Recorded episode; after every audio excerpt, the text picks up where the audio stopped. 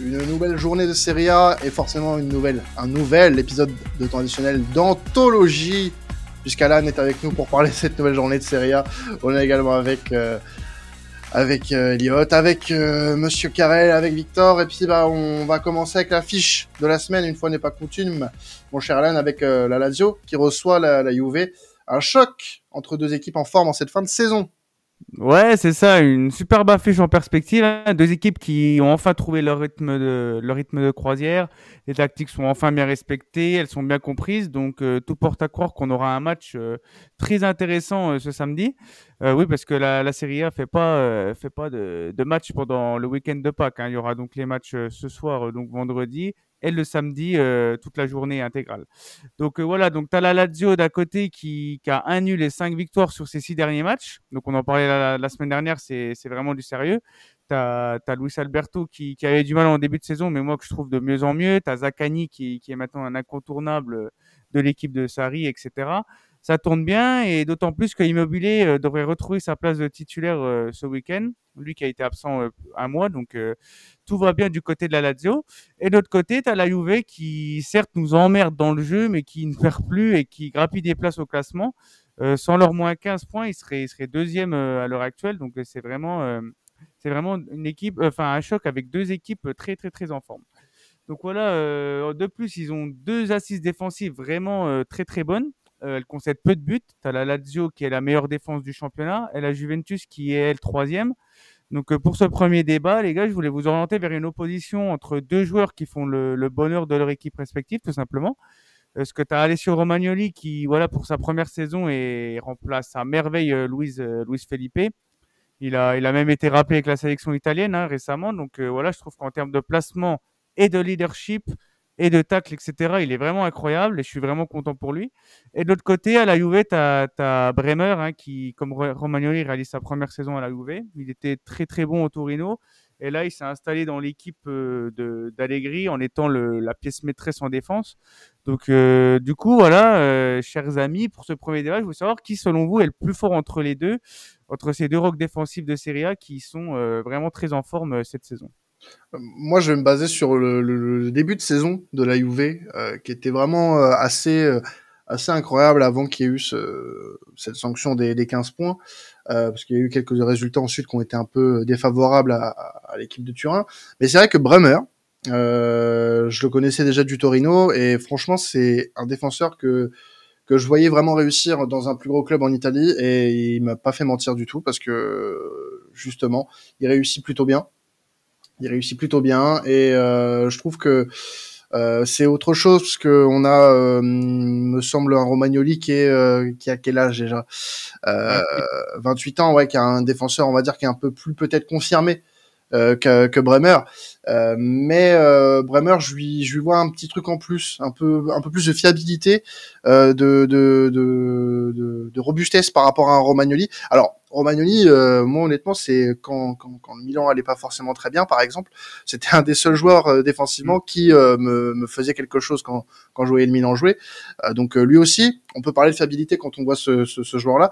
Mais j'ai une petite préférence pour Bremer parce que le, le, chantier euh, euh, côté euh, Juve était pas simple. En, en, début de saison et il s'est imposé dans une équipe qui avait grandement besoin d'un renouveau dans, une équipe qui avait des références hein, à l'époque hein, dans ce secteur de jeu. Donc gros gros respect pour ce qu'il fait depuis qu'il est arrivé du côté de, la Juve en tout cas. Et si tu me demandes ma préférence pour les deux, évidemment Bremer.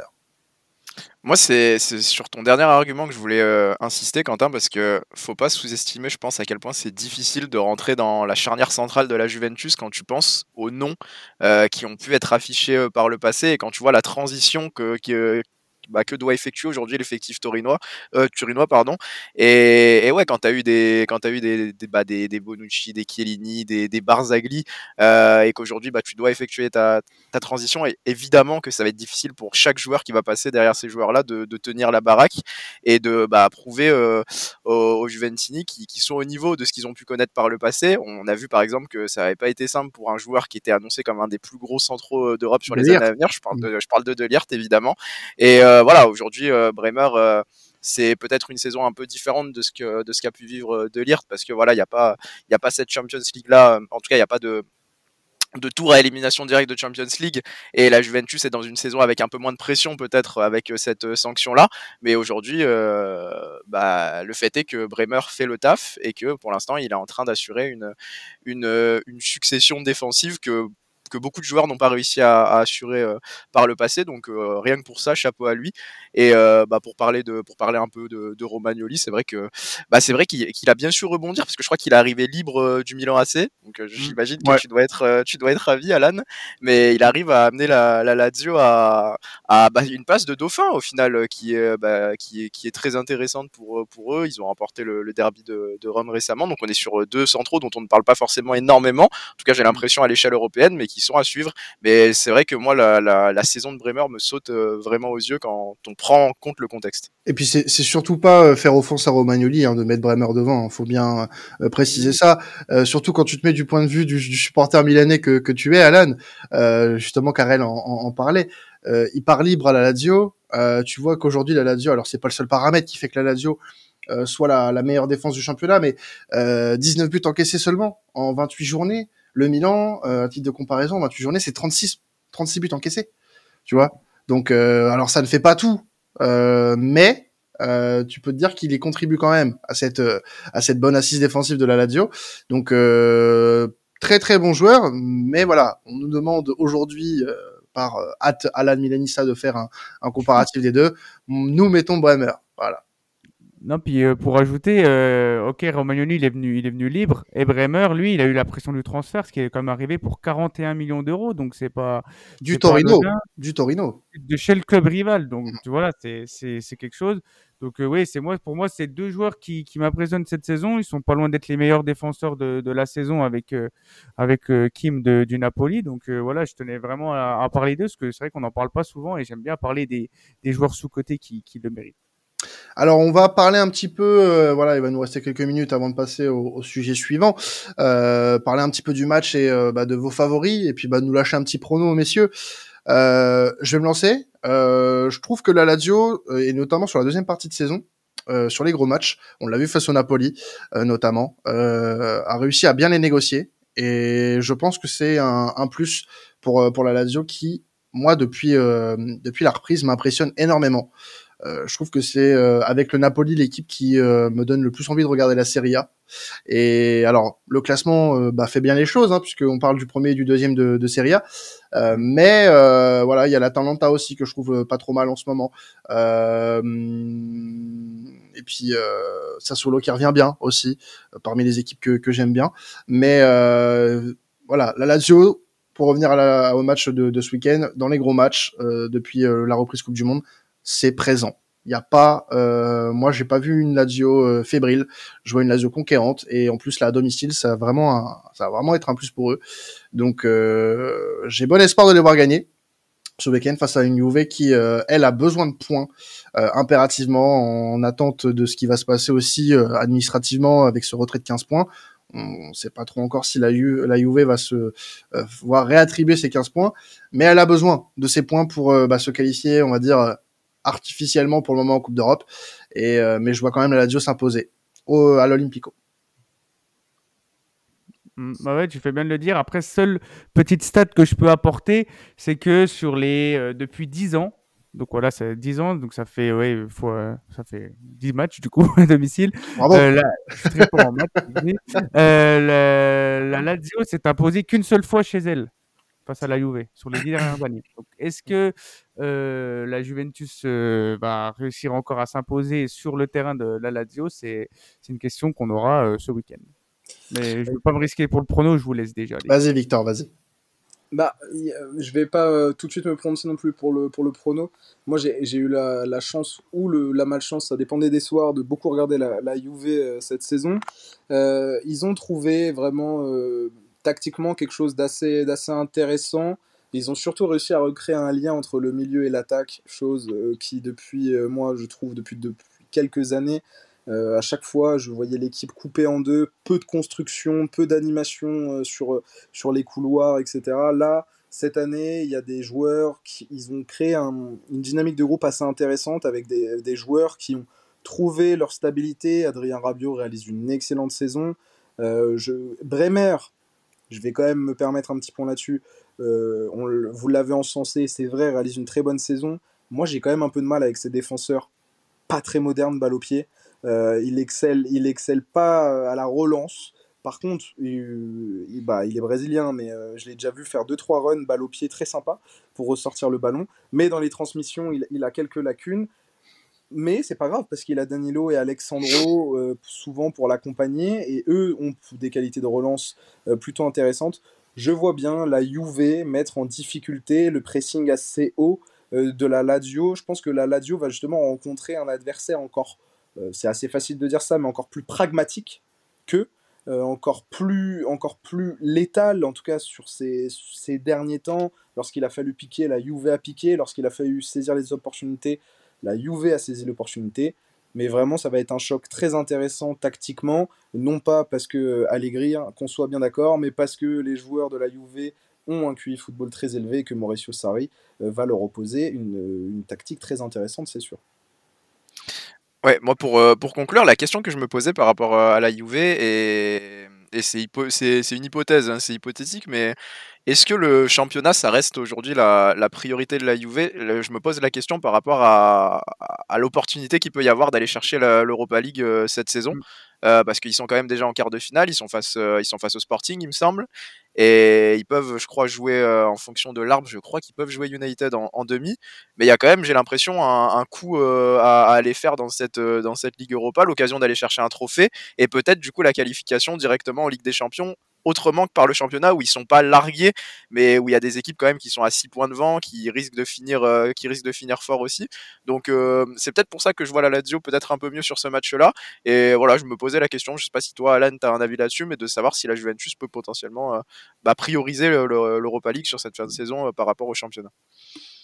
Bah oui, c'est sûr que euh, ils ont les armes pour euh, aller loin en Europa League et ils ont également, je pense, les armes pour euh, essayer de titiller le, le championnat, malgré que la quatrième place semble compliquée. Si on, on pense hors 15 points manquants, hein, forcément, mais je pense que oui, l'Europa League, ça en fait une, une priorité. C'est un, un trophée. ça fait très très très longtemps que la Juventus n'a pas remporté un trophée européen. Hein, faut remonter en, en 96, hein, donc ça, ça, ça remonte pour un club de ce standing. Donc euh, il pourrait être inspiré d'aller loin. Après, euh, comme tu l'as dit, hein, ça sera peut-être Manchester United en, demi-finale, donc euh, rien n'est acquis. Donc je pense que là, au moins pour la confiance, ils doivent euh, mettre leur optimiser leurs chances d'aller loin en Serie A et de battre la, la Lazio Rome. Alors rapidement les gars, un prono avant de, de passer à, à, autre chose sur le programme. Bon, une victoire de buts de la Lazio. Bah moi du coup euh, je, continue sur euh, ce que je viens de dire et je vois la Lazio s'imposer 1-0 dans un match euh, un peu fermé. Bah, Allez, 3-2 3-2 Juve. La grosse cote, la grosse cote. 2-1 Juve moi. Et eh ben moi je vais couper l'apport en deux, je vais partir sur un bon petit match nul, un but partout, voilà. Très bien. Facilité, ça, solution de facilité à la. Euh, bien, avec des, des vu qu'il y a des bonnes défenses euh, des deux côtés, en plus, euh, je pense pas qu'il y aura beaucoup de buts. Et il y aura bien un but de, de Romagnoli et de Bremer, au moins un des deux peut-être. Attention, je vais lancer la première pour la première fois dans cette émission. L'alerte au gogol. Oh, oh, alerte au gogol Alerte au gogol, les enfants alors pourquoi je lance l'alerte au Parce qu'on va parler de l'Inter. L'Inter qui est en crise, hein, on va pas se, on va pas se mentir. Euh, quatre défaites sur les cinq derniers matchs en Serie A, enfin, euh, c'est pas, pas, c'est pas ouf quoi, comme, euh, comme bilan. Euh, une deuxième place qui semble, euh, qui semble bah, s'éloigner, enfin du moins provisoirement pour pour les Interistes. Il y a rien qui va, voilà. Et puis bah il y a eu une polémique durant la semaine avec avec notamment Romelu Lukaku qui a été visé par des, par des cris racistes lors du match face à la Juve en, Coupe d'Italie. Euh, donc on va parler de ça, euh, Alan. Qu'est-ce qui se passe concrètement du côté de l'Inter? Ouais, c'est très très très compliqué ce qui se passe du côté de la Lombardie et, à l'Inter Milan. Euh, comme tu l'as dit, la quatrième place qui devient de plus en plus compliquée. L'équipe d'Inzaghi qui n'aura plus le droit à l'erreur sur ses prochains matchs. Sinon, le, changement sera, serait inévitable. Euh, déjà 10 défaites cette saison. Hein. 10, c'est énorme hein, pour, un, pour un club de ce standing. Et forcément, le principal accusé, ça reste euh, voilà l'entraîneur, hein, forcément, euh, qui est incapable de transmettre à l'équipe euh, quelque chose de cohérent, aucune, aucune continuité dans le 11. Euh, c'est difficile, euh, même presque impossible d'imaginer Inzaghi entraîner l'Inter la saison prochaine. Néanmoins, euh, il faut absolument euh, se ressaisir. Euh, il y a notamment aussi un quart de Ligue des Champions à, à, à maîtriser. Et, euh, et, voilà, moi je trouve cette équipe euh, complètement complètement malade. Les circuits de passe sont bâclés. Il y a peu de lien entre la défense et l'attaque. L'équipe souffre énormément. Et euh, le problème, c'est qu'ils sont obligés de se qualifier en Ligue des Champions hein, parce que le club a, des finances qui sont vraiment dans le rouge. Et euh, finir hors du top 4, ça serait synonyme de, de grosses, grosses crises euh, d'alerte au Google, comme tu l'as dit, pour, les, les Interis. Donc, euh, c'est une fin de saison sous haute tension côté Nerazzurri. Donc, moi, je voulais savoir, pour vous, votre avis, les gars, si vous pensez que l'Inter va réussir à à sauver sa saison en, s'accrochant au top 4 euh, Est-ce qu'ils vont essayer de voilà d'essayer d'aller le, plus loin possible en Ligue des Champions? Est-ce qu'ils vont y arriver, sachant qu'ils ont tiré le Benfica? Ou alors vous voyez même une descente complètement euh, aux enfers euh, en, ayant la, sixième place ou même pire, être hors européen la saison prochaine? Euh, moi, j'ai souvent, euh, essayé euh, essayé de défendre Inzaghi, mais bon là, je crois qu'il n'y a plus vraiment grand chose à dire en fait sur sa gestion. Je pense qu'il a juste pas réussi à gérer les différentes compétitions qu'il avait à, disputer avec son équipe. Euh, on le voit bien euh, dans, la, gestion de son groupe. Il y a les limites tactiques évidentes et puis euh, il y a le fait qu'il n'arrive pas à trouver un équilibre, je pense. Euh, en Ligue des Champions, je pense que c'est criant dans le sens où on l'a vu en huitième contre Porto, ça a manqué tellement d'imagination, alors qu'on avait vu durant la phase de poule euh, une Inter hyper intéressante. Euh, le match au Camp Nou était fou, euh, aussi bien du point de vue euh, du spectacle que de la tactique justement, et que de, et que de l'efficacité du plan de jeu d'Inzaghi. Mais autant en 2023, c'est c'est catastrophique. Est-ce que j'ai pas compté le nombre de, de, nombre de ces joueurs qui étaient partis à la Coupe du Monde, mais peut-être qu'il y a ça aussi qui entre en compte. Peut-être que certains de ces cadres euh, n'ont pas du tout digéré, euh, le, le, calendrier de novembre-décembre. Et pourtant, il y a un joueur qui, qui quand même qui est plutôt bon ces dernières semaines, c'est euh. Il est, il est franchement bon, et pourtant ça suffit pas. Un mec comme Zeko, par exemple, euh, au fur et à mesure de la saison, je trouve, à... et désolé pour, pour toi Victor, mais franchement, il, il a un peu raté sa, son rendez-vous, je trouve, cette saison.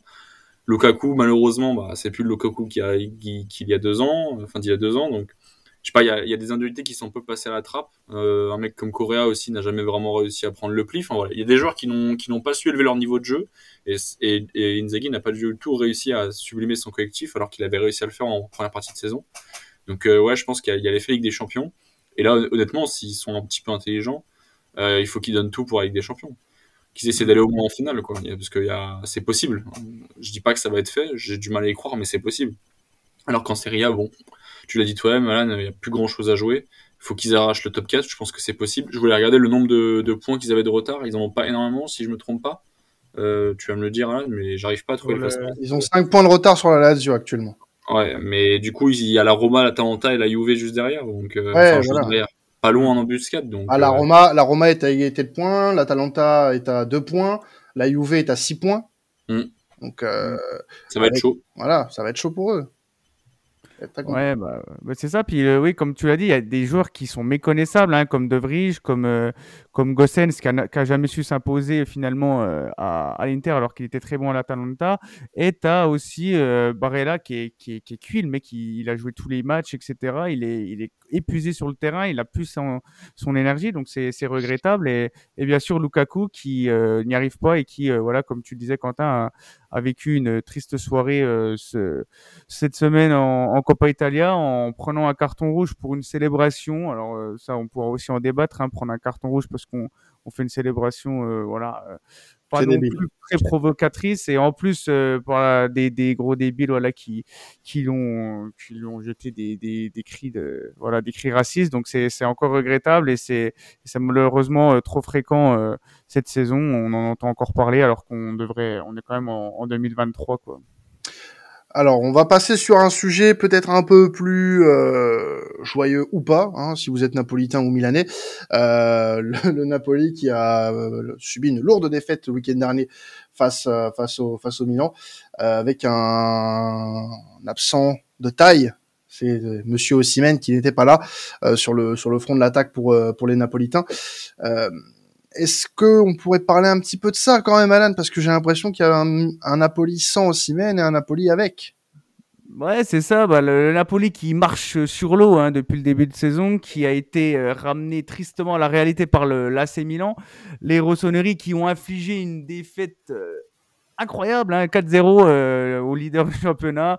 Euh, voilà, euh, c'est une lourde défaite qui remet pas du tout en cause la, suprématie de Naples cette saison. hein, Il n'y a pas à s'inquiéter. À 10 journées de la fin, ils ont une belle avance. Ils vont finir champions, ça, il n'y a pas de doute.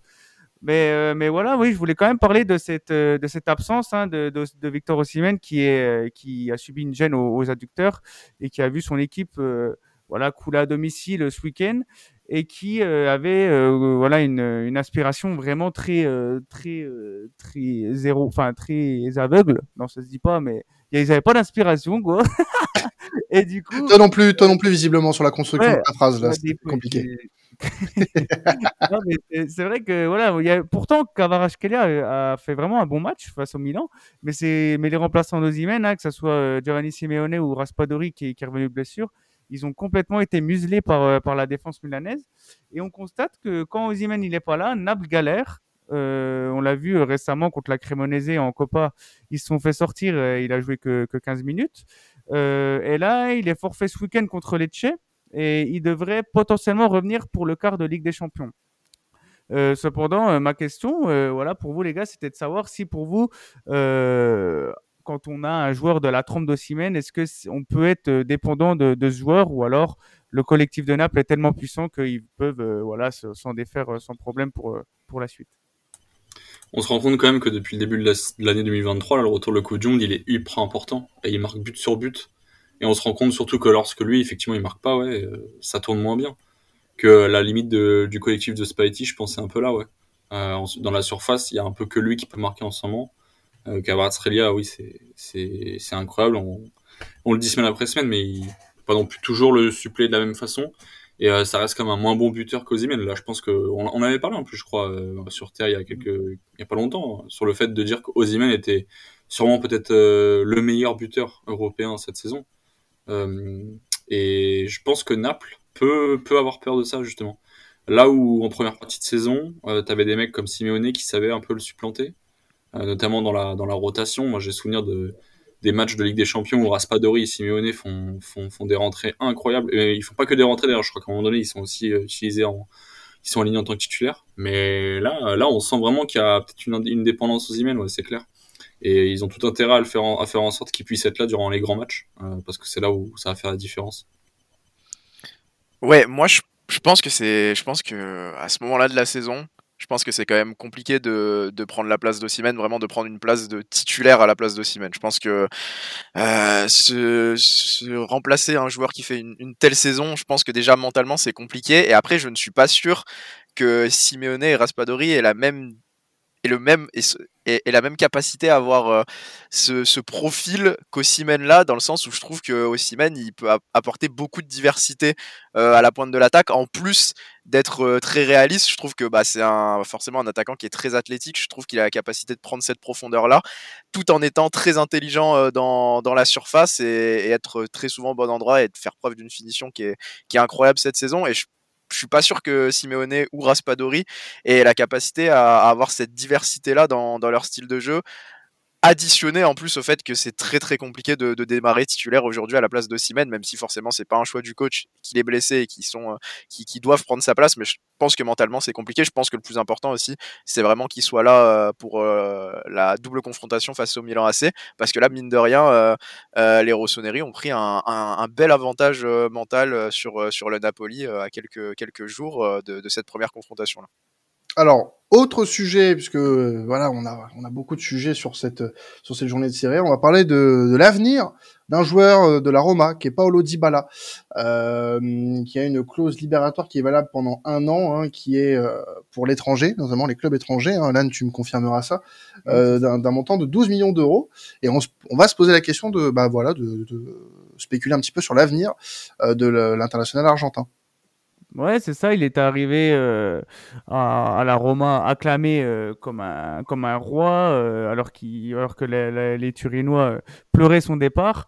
Et, et c'est vrai que voilà, il est il a une clause dans son contrat qui lui permet voilà de, de quitter le club pour seulement 12 millions à l'étranger, donc ce qui est une somme vraiment abordable pour n'importe quel bon club européen. Mais bon, il faut quand même le, dernier mot du joueur, donc c'est c'est pas encore fixé. Et pour l'Italie, le club a le droit de mettre son veto. mais par contre, s'il reste, son salaire sera de 6 millions d'euros. Et là, actuellement, il touche 4,5 millions. Donc euh, ça serait une petite hausse euh, pour pour lui. Mais moi je voulais savoir pour euh, pour voilà pour pour le joueur voilà qui qui a 29 ans qui aura 29 ans etc. Quelle est pour vous sa meilleure projection de carrière? Est-ce qu'il doit rester à la Roma où il est vraiment bien dans ce club? Moi je trouve où il est vraiment euh, voilà acclamé par les supporters, euh, il a la confiance de, ses coéquipiers, c'est vraiment le leader technique de cette équipe. Ou alors il serait pas temps pour lui voilà de, trouver un nouveau challenge dans une équipe qui voilà peut viser la Ligue des Champions, euh, tout en sachant qu'il peut il peut flopper à tout moment de par ses, ses problèmes physiques j'ai envie de dire tout dépendra des, ambitions de la Roma la saison prochaine et aussi surtout où va finir la Roma cette saison, puisqu'on rappelle que la Roma est actuellement cinquième du championnat, à égalité de points avec la quatrième place.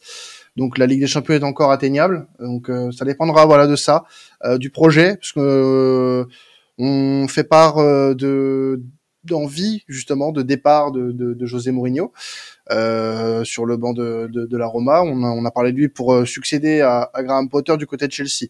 Donc, enfin pour succéder à, à Graham, enfin, Arabie Saoudite, à, à, Frank Lampard du coup qui occupe la place d'intérimaire en Arabie Saoudite également.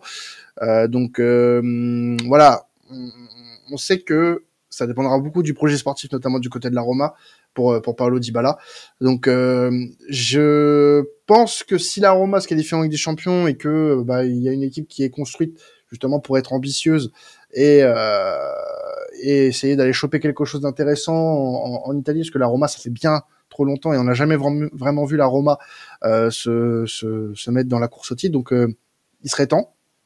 Il serait temps. Et euh, donc, pourquoi pas rester à la Roma Maintenant, s'il n'y a pas le projet sportif qui va avec, pourquoi pas un dernier, un, dernier projet intéressant en Europe? Vas-y, Victor, je t'en prie. Ah merci, tu sais à quel point j'aime ah j'aime ce club. Euh, non oui, la, la, Roma, moi je, suis amoureux de, de l'accueil qu'ils ont fait à Paolo Dybala et euh, amoureux de, de, la ville, du, du, club, de ce que ça représente. Et Paolo Dybala a cette chance d'être au, au, centre euh, d'un projet sportif ambitieux. Cette année, moi je, je trouve qu'il y a quand même, on est quand même sur une courbe haute du côté de la Roma. Il y a vraiment une, une volonté d'évolution. Mourinho euh, bah après, j'ai pas, on n'aura pas assez de temps si je dois faire une ode à, à José Mourinho, mais euh, c'est, il est plutôt bien implanté. J'aime beaucoup ce qu'il dégage à la Roma. J'espère qu'il va rester. J'espère donc que son avenir, euh, parce que oui, comme tu l'as dit Quentin, mon avis, l'avenir de Paolo Dybala est corrélé à l'avenir de José Mourinho sur le banc romain, euh, parce que José Mourinho incarne ce nouveau projet sportif euh, de la Roma et Paolo Dybala on est euh, et son et son joyau hein. voilà un peu facile celle-là mais euh, c'est le le joyau le nouveau joyau de la de la Roma le nouveau joyau de de José Mourinho. Cette clause est très avantageuse. Après 6 millions ou 4,5 ou 5 millions, euh, il faudra quand même les payer s'il y a un club qui veut s'intéresser. Donc, ce qui veut dire que ça sera forcément un top club ou alors un club anglais, mais pas sûr que Paolo Dybala ait envie de se perdre, enfin se perdre, aller dans, un, dans, dans, certains clubs en Angleterre sous la pluie euh, londonienne ou sous la pluie euh, de d'autres villes assez sombres d'Angleterre. Donc, euh, donc oui, Paolo Dybala, il, il y a des clubs qui vont sûrement se pencher sur le dossier. Maintenant, vu sa fragilité, tant physique que presque un peu mental, euh, mmh. parce que ça a dû quand même beaucoup l'affecter ce départ de la Juve ou autre. Je pense que pour moi, le meilleur moyen pour lui de s'épanouir encore 2-3 ans et de jouer au meilleur niveau, c'est à la Roma, pas dans, même pas dans un autre club forcément d'Italie, parce que là, son, son adoption s'est tellement faite rapidement, quand vous voyez l'ambiance, lorsqu'il marque, mmh. c'est il est fait pour ça. Et en plus, il a, il a cette tête, il a ce, cet ADN un peu romain, ce, ce romantisme euh, tant, tant, euh, accroché à cette image romaine que moi, je, ce fit est juste tout bonnement incroyable et j'espère qu'il va pas s'arrêter euh, après juste un an d'expérience. De, ouais, pardon. Euh, moi, je suis d'accord avec toi, Victor, mais pas pour la même raison. Dans le sens où, euh, je vais... premièrement, je verrais pas trop l'intérêt de partir de la Roma un an après être arrivé, en fait. Si c'est pour rester un an, à quoi bon venir? Vraiment. J'ose croire que lorsqu'il a choisi ce club-là, c'est pour s'inscrire dans la durée, quitte à même à finir sa carrière, honnêtement. Euh, je pense que et puis deuxièmement, je pense que Paulo Dybala, euh, franchement, s'il avait eu l'idée, l'envie de vraiment être ambitieux et de vouloir euh, jouer un titre en Ligue des Champions, euh, il serait pas parti à la Roma. Il aurait peut-être même quitté la Juve il y a quelques saisons déjà. Je pense qu'il a eu l'opportunité à un moment donné dans sa carrière, outre effectivement de gros doutes vis-à-vis -vis de certains clubs à son encontre parce qu'il y avait les blessures, etc. Euh, je pense qu'à un moment donné, comme il y a eu des offres, ou en tout cas il y a eu des, il y a eu des, approches, hein, euh, parce que quand il a été stratosphérique à la Juve, c'était quand même peut-être l'un des meilleurs joueurs à son poste, pas sur une saison, mais en tout cas sur des moments, sur des semaines peut-être, parce qu'il a toujours quand même manqué de régularité au plus haut niveau. Puis finalement, Ligue des Champions, il y a quand même peu de matchs références, ça compte. Euh, non, je pense que je pense que lui, il a un peu abandonné cette idée. Hein. On avait lui, il a compris que voilà, c'était le plaisir peut-être avant tout et tu l'as dit, euh, Victor, je suis totalement d'accord avec ça. Je pense qu'il a, il a vraiment l'ADN romain. Je pense qu'il euh, est un peu l'archétype de, ces joueurs qui sont euh, plus romantiques qu'autre chose. En tout cas, qui dégagent un romantisme plutôt qu'autre chose, plutôt que la performance, par exemple. Et, non, je pense qu'ils sont parfaitement dans le décor et qu'il a aucune raison de partir.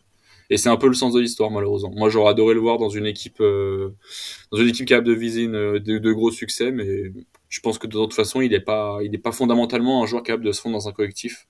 Euh, et, d'être euh, d'être parmi euh, plusieurs stars quoi. Donc je pense que c'est comme ça que ça va se finir. Je rebondis brièvement sur ce que viennent de dire Elliot et Victor parce que c'est des arguments que j'avais aussi donc je vais être bref mais pareil je pense déjà qu'au bout d'un an je pense que c'est trop tôt je pense qu'il doit profiter justement d'avoir cette confiance là de retrouver un peu de temps de jeu d'être quand même cette saison épargné par les blessures comparé à ce qu'il a pu connaître auparavant et je pense que c'est vraiment pas le, bon timing pour partir. Je pense aussi que, que c'est un joueur qui mentalement joue beaucoup à l'affection qu'il va recevoir euh, d'un club, d'une ville, qu'il a besoin de se sentir aimé euh, et qui marche beaucoup à ça. Je pense que c'est ce, genre de joueur-là. Je pense qu'il est adoré euh à Rome et que euh, il doit continuer là-bas pour continuer à monter en puissance et retrouver le, le joueur qu'on a pu connaître à la Juventus. J'ai pris un peu une tarte honnêtement en me rendant compte que Dybala avait 29 ans là et qu'il pouvait partir pour 12 millions ou pour 6 millions. Je pense que si on nous avait dit ça il y a 5-6 ans, ça aurait paru assez surréaliste. Donc euh, voilà, j'ai pris une petite tarte, mais globalement, je suis assez d'accord. Je pense que je pense que c'est pas le bon timing. Je pense qu'il doit rester à Rome et, continuer à monter en puissance parce qu'il avait connu quand même un, bon passage à vide et ça fait plaisir de le retrouver à, à ce niveau-là euh, et avec ce temps de jeu-là aussi. Dites-nous, hein, vous aussi, hein, euh, ce que vous pensez de la situation de Dybala. Euh, ça sera intéressant. Je pense qu'on fera un post hein, dans le week-end pour pour en parler. Mais c'est vrai que ça sera intéressant d'avoir votre avis à ce sujet. On va se quitter là-dessus pour la Serie A cette semaine. On va vous laisser avec la Première Ligue, la Liga, la Bundesliga. Vous pouvez choisir ce que vous écoutez avec temps additionnel. C'est incroyable, comme chaque semaine et ce jusqu'à la fin de saison. On se retrouve la semaine prochaine pour un nouvel épisode Serie A sur votre plateforme préférée. C'était traditionnel. Passez un excellent week-end de foot. Ciao tout le monde.